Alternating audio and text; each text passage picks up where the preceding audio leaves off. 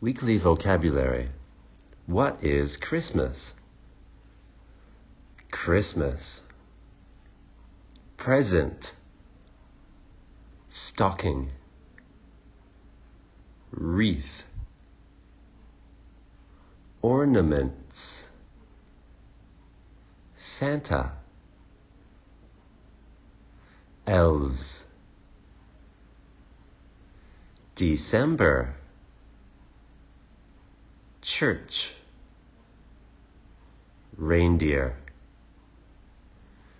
Conversation practice. What day is Christmas? It is December 25th.